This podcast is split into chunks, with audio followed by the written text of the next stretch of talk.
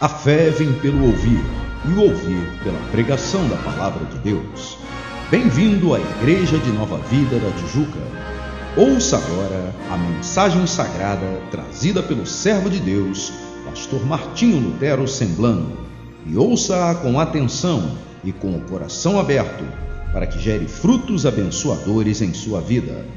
Lembre-se, a palavra de Deus jamais voltará vazia que não são dignos de olhar a Deus. E nós temos as duas asas que fazem com que eles voem, rodeiem o trono de Deus. Então essa é uma primeira categoria de anjos, e a gente coloca então naquele nível dos anjos mais próximos à presença de Deus quanto à regularidade. Claro que há outros anjos que se aproximam de Deus, vão a Deus, ok? Como nós veremos aí na continuação desse estudo, já vimos até. Mas esses são os que se categorizam com isso. Inclusive, quanto à presença de Deus, eles procuram exigir santificação e pureza. Existe uma segunda categoria de anjos, e agora nós vamos descer, e vamos para a categoria dos querubins. Vamos avante, por favor. Abaixo dos serafins estão os querubins. A tarefa dos querubins já é relacionada não à adoração necessariamente, mas está relacionada à proteção. Por exemplo, nós temos o texto, não sei se eu coloquei aí, pode colocar, por favor? Gênesis 3, 24. E expulso o homem, colocou querubins, e aí está o plural querubim, ao oriente do jardim do Éden, e o refugir de uma espada que o revolvia para guardar o caminho da árvore da vida. Nós já falamos que, extraindo, por exemplo, ah, essa categoria dos serafins, as demais categorias, nós percebemos que eles têm espadas. Nós já falamos sobre isso. Eu até falei que os anjos têm porte de arma, não é isso? E nós mencionamos aquele caso do anjo do Senhor, que vai estar ali, é, junto à ilha de Araúna. Davi fica atemorizado quando vê a espada dele rente a Jerusalém. Deus então dá uma instrução ao anjo e fala: Olha, guarda a tua espada. Ele guarda e, e, e Davi então se aproxima. Nós vemos então vários casos Jesus com a espada, por exemplo. A nossa imagem de Jesus como Cordeiro de Deus é uma, mas nós temos que ter a noção que Jesus tem uma espada, nós vamos falar sobre isso, ok? Uma espada afiada. Apocalipse vai mencionar isso várias vezes e vai dizer que a espada, a palavra de Deus, está em sua boca. Ah, mas nós temos outras menções que nós falamos hoje do Senhor. Pois bem, mas aqui nós vemos então que os querubins, eles são enviados por Deus para protegerem aquela dimensão espiritual do Éden. Dimensão essa que você não precisa tentar procurar em terra hoje. A Bíblia fala que está guardada a árvore da vida, e a Bíblia diz em Apocalipse, duas vezes, por exemplo, Apocalipse capítulo 2 fala sobre a árvore da vida, aqueles que vão ser salvos vão vê-las, experimentar dela, assim também como no capítulo 22 de Apocalipse, nós temos a mesma menção, a árvore da vida sendo disponibilizada. Ora, onde está, então está a árvore da vida que estava no Éden? Apocalipse 2, Apocalipse 22 mencionam que está no terceiro céu em outra dimensão. Agora, protegida por quem? Protegida por querubins. Então, os querubins, nós já vemos a noção dos querubins como um certo anjo que protege algo. Deus envia para proteger o Éden, essa dimensão. Vamos avante. Nós temos, por exemplo, o posicionamento deles no acesso ao trono de Deus. O, termo, o texto, perdão, do Salmo, capítulo 80, versículo 1, diz assim: Tu que estás entronizado, onde? Acima dos querubins, mostra o teu resplendor. Deus está onde? Acima dos querubins. Então, por isso nós colocamos em primeiro lugar os serafins, porque a Bíblia menciona que os serafins, os serafins estão acima do trono de Deus. Depois a Bíblia menciona os querubins que estão abaixo do trono de Deus. Temos o trono de Deus e a presença dos querubins. E Deus está entronizado, ou seja, Deus, o trono de Deus, está localizado acima dos querubins. Salmo 99, por exemplo, nós vamos ler o que segue. Ok, por aí Salmo 99, ele está localizado acima dos querubins. E nós vemos aqui Isaías 37, 16. Ó Senhor dos Exércitos, Deus de Israel, que estás entronizado acima dos querubins, tu somente é, é, és o Deus de todos os reinos da terra, tu fizeste os céus e a terra. Você vê, inclusive, que Isaías não fala do céu, Isaías fala dos céus, né? e fala da terra, que é a terra que existe hoje, que nós vivemos, que como nós falamos no início dessa série, não é a terra que Deus criou no princípio. Deus criou uma outra terra, houve uma reformulação da terra. Nós falamos no estudo 2, se não me engano, sobre os habitantes pré-adâmicos da terra, os que habitavam antes de Deus criar o homem, antes de Deus criar Adão e Eva. Havia habitantes da terra, já falamos sobre isso uh, nos primeiros dois estudos, não vou ficar repetindo aqui. Mas o fato é que o mesmo Isaías, que no capítulo 6 vai ter a visão dos serafins, ele tem a consciência que os querubins então estão logo abaixo do trono de Deus. De Ezequiel é um texto muito específico. Nota bem, o termo diz, é muito mais longo, mas aqui eu estou resumindo os textos de Ezequiel sobre os querubins. Aliás, é o capítulo, é o livro que mais menciona os querubins na Bíblia. Olhei, e eis que no firmamento estava por cima da cabeça dos querubins, perdão, que estava por cima da cabeça dos querubins, apareceu sobre eles como uma pedra de safira, semelhando a forma de um trono. Então se levantou a glória do Senhor de sobre o querubim.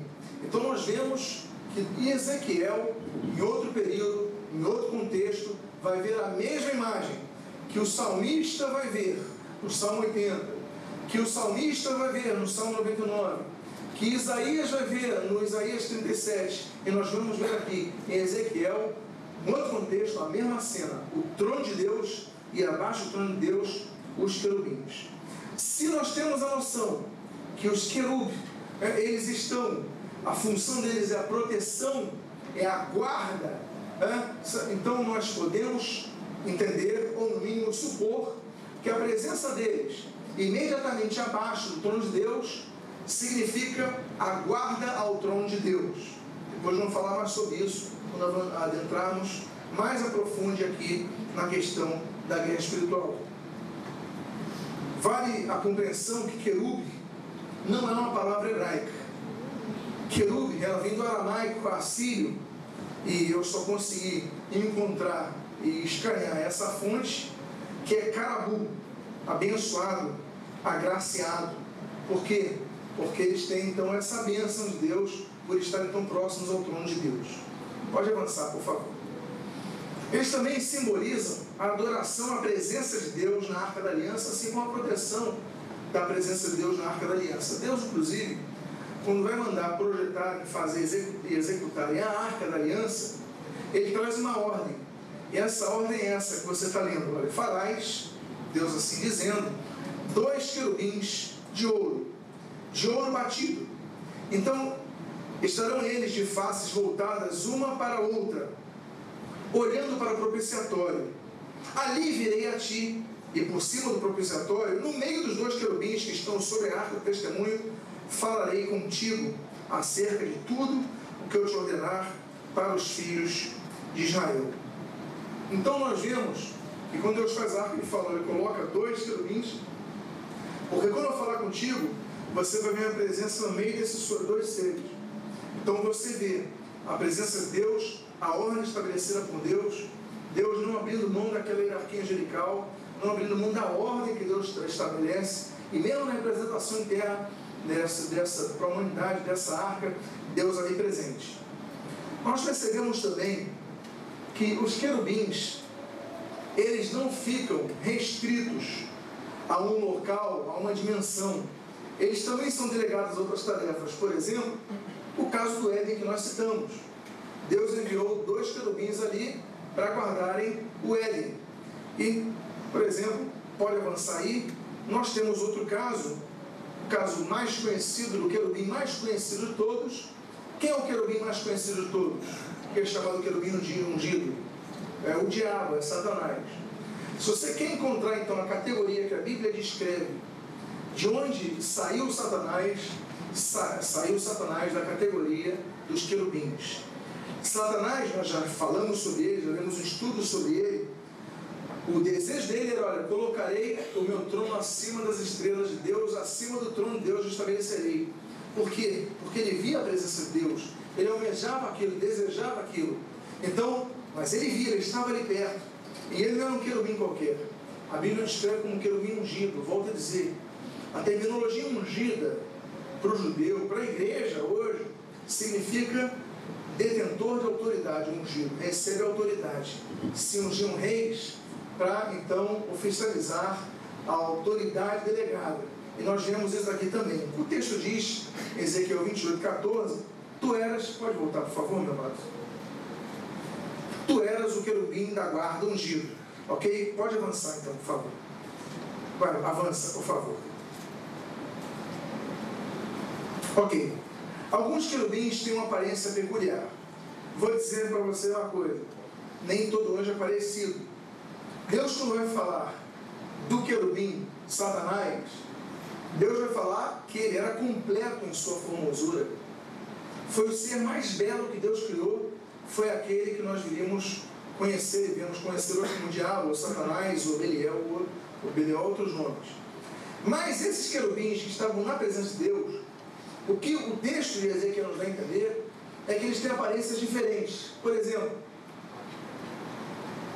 Ezequiel capítulo 10, versículo 14, versículo 15, assim diz: Cada um dos seres viventes tinha quatro rostos.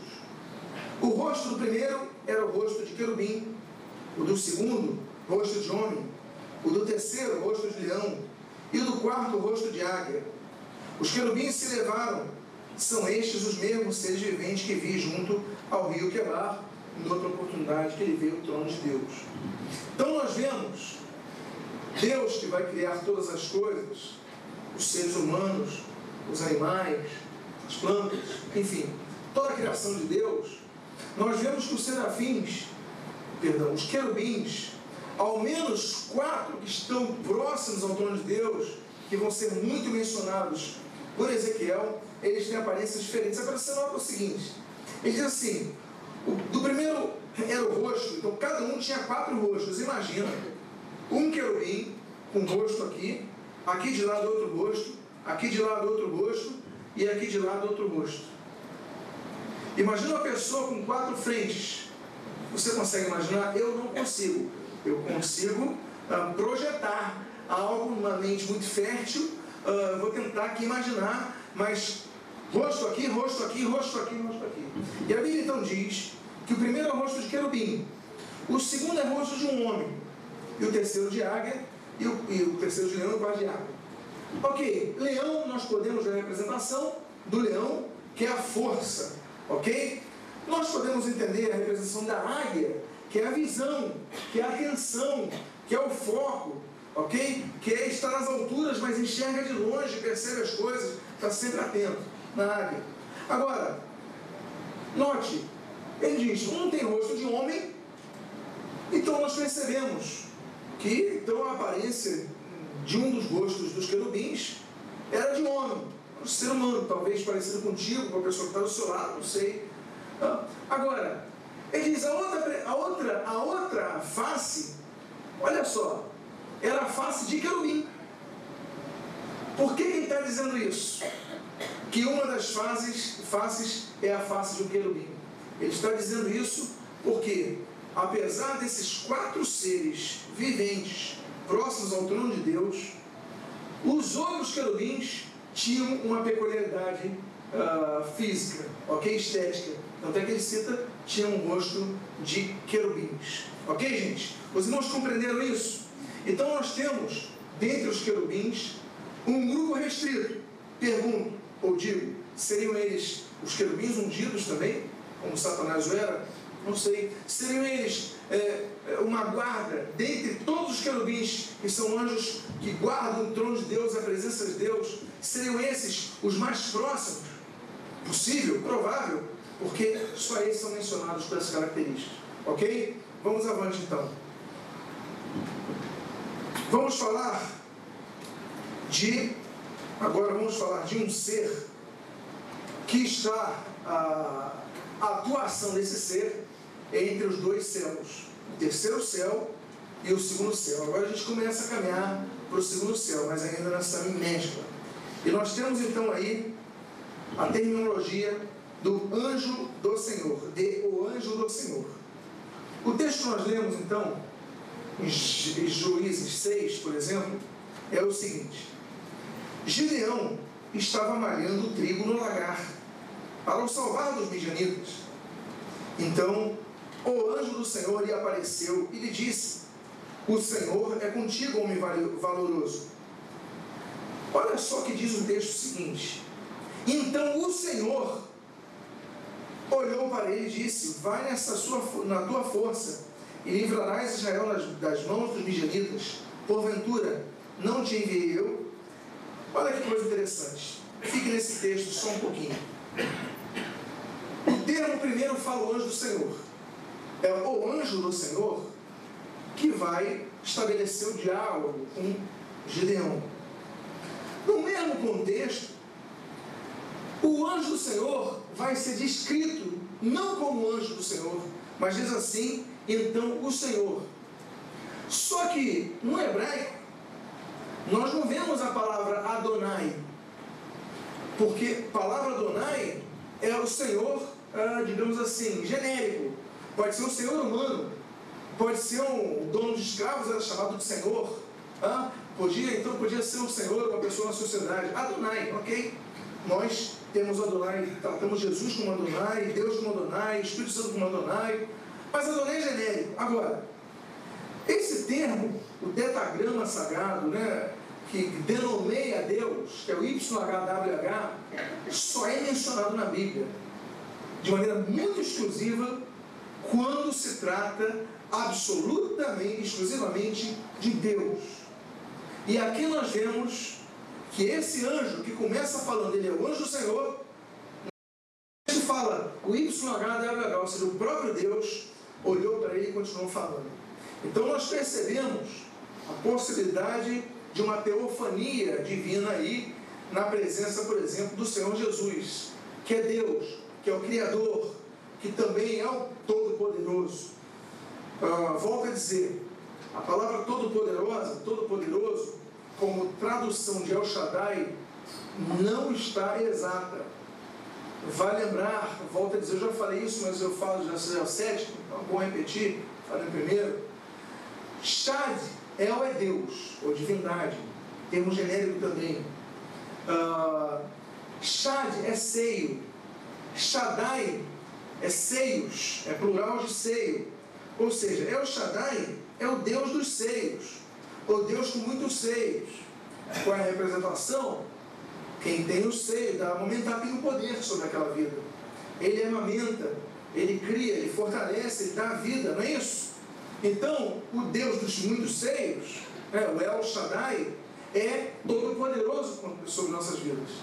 O termo só vai entrar na Bíblia com a tradução da Septuaginta, aquela tradução alexandrina, Septuaginta. Aí vão colocar o Shaddai como todo poderoso.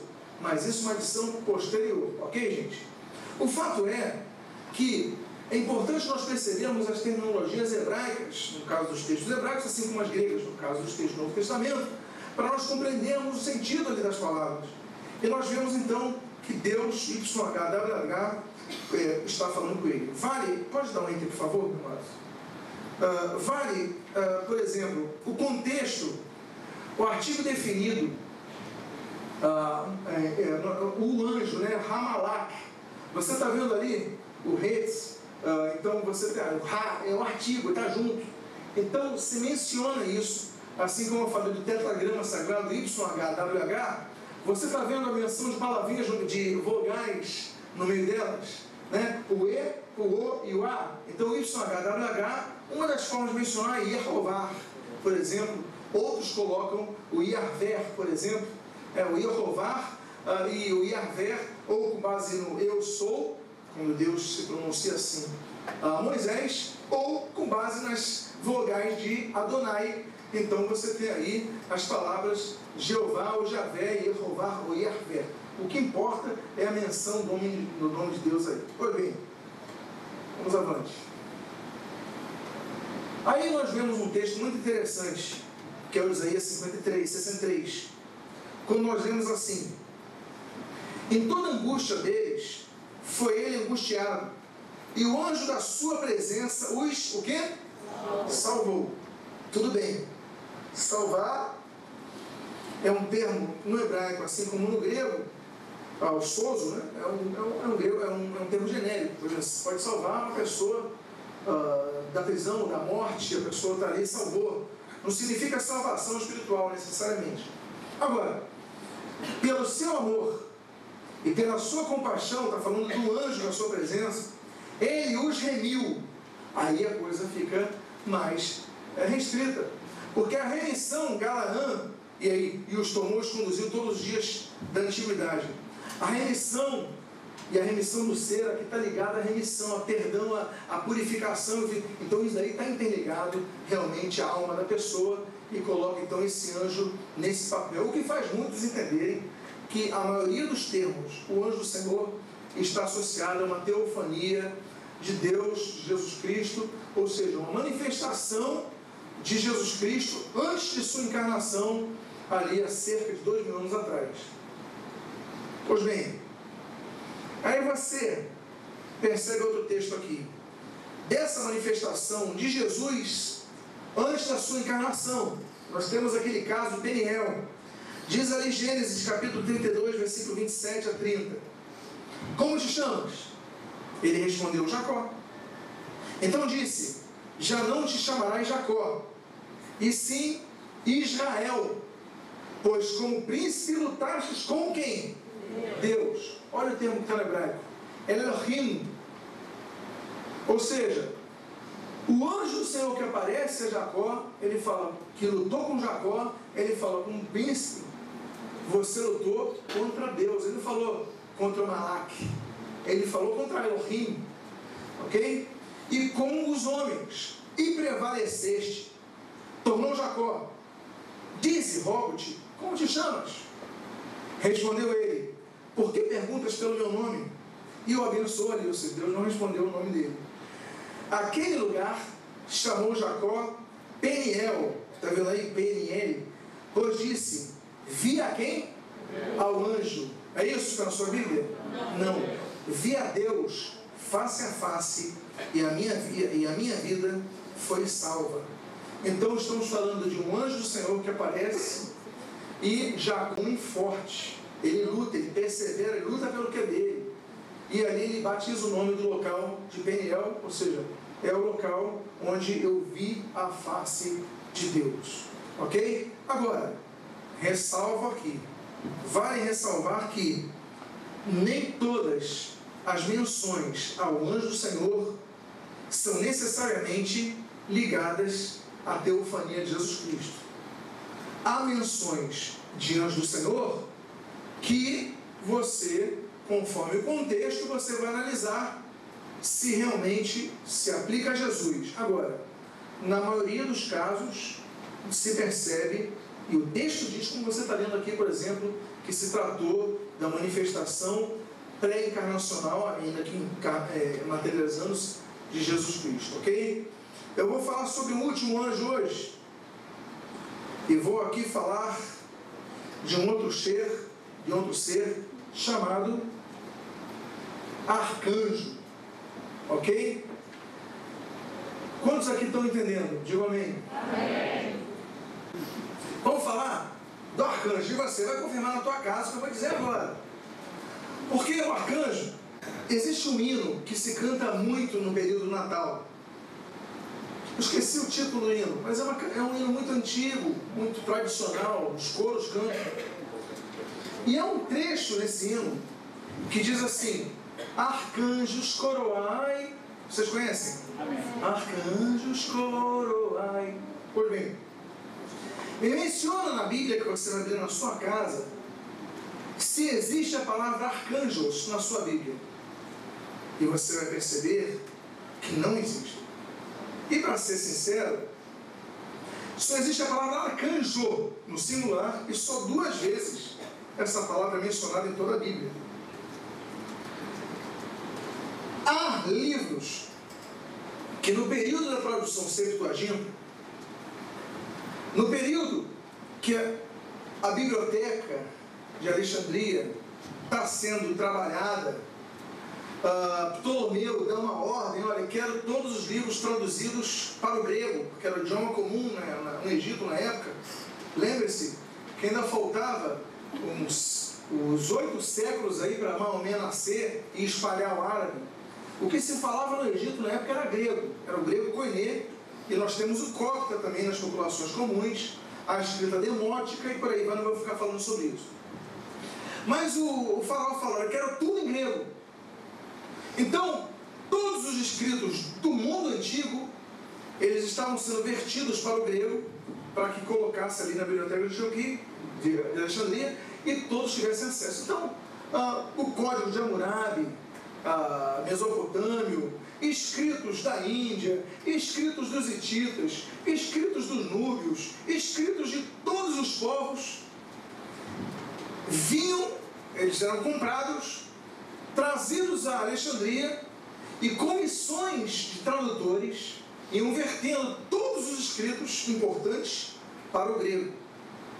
No caso da Bíblia, ou que nós chamamos de Antigo Testamento, que é a Bíblia dos judeus, essa versão ela foi traduzida por um grupo uh, de, de enfim, hebreus, inclusive uh, lendas que não podem ser confirmadas, né, mas teoricamente 72 foram enclausurados. Nós sabemos que eram cerca de 70, porque a Bíblia é chamada de Septuaginta, a versão 70.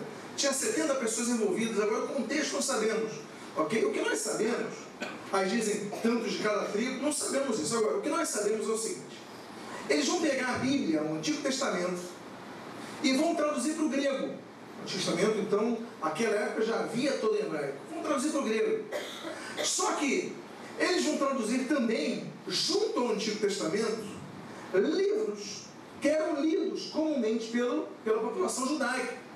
Livros comuns, livros é, é, históricos ou mitológicos, eles traduzem também. E essa tradução ela é juntada e inserida no próprio texto da Bíblia hebraica. Esses livros adicionados, que os judeus, os rabinos, não aceitaram como livros sagrados, e os evangélicos não aceitaram como livros sagrados, eles vão entrar na Septuaginta. E lá no século XVI, Concílio de Trento, ali 1563, a Igreja Católica Romana, para se distanciar da Igreja Protestante, ela afirma que aquelas adições posteriores do século II a.C., elas são também sagradas. É por isso que as Bíblias são diferentes entre os evangélicos, protestantes e os judeus, que têm um Antigo Testamento igual, das Bíblias dos católicos romanos, por exemplo, que são as mesmas que a nossa, só que com livros adicionais, ok? Pois bem, que nem os judeus aceitam, que ninguém aceita, mas no século XVI já aceitaram porque estão na Septuaginta. Esses livros adicionais, que os rabinos não reconhecem como inspirados, eles reconhecem como livros que as pessoas tinham, Tobias, Judite, e, enfim, esses livros, eles contêm o registro de outros arcanjos. Eles têm Uriel, eles têm Selatiel, eles têm outros arcanjos ali embutidos.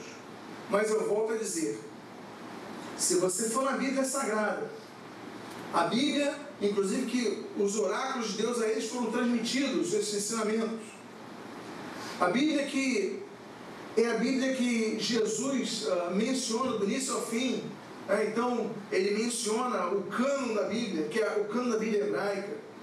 Se você procurar na Bíblia, sem os livros adicionais, você só encontra um arcanjo, duas menções.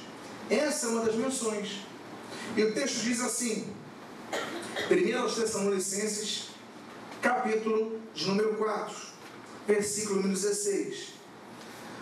Portanto, porquanto, perdão, o Senhor mesmo dada a sua palavra de ordem, ouvida a voz do arcanjo, arcângelos, e ressoada a trombeta de Deus, descerá dos céus, e os mortos em Cristo ressuscitarão primeiros.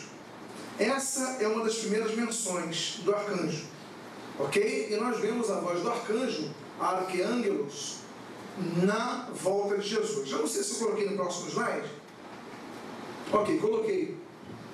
Ângelos, nós já sabemos o que é, o mensageiro, né, o anjo, é o ser espiritual. Agora, a palavra arque vem de principal, primeiro, iniciador, o príncipe. Então, são traduções que se aplicam a, ao arquângelos.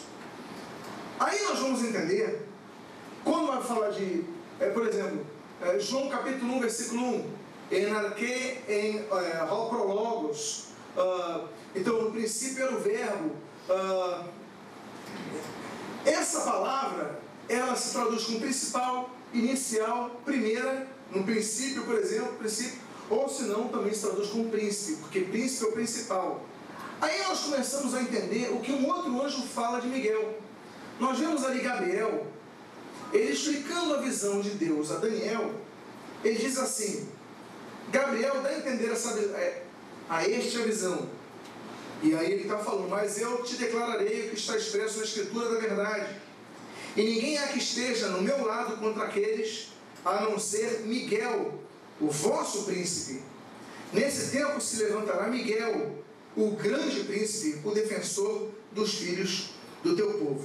É claro que aqui esse assunto eu vou abordar de maneira mais clara quando eu falar dos anjos das nações, quando eu falar dos principados, quando eu falar de territorialismo. Eu vou trabalhar bem nesse texto. Eu não vou me ater a ele agora.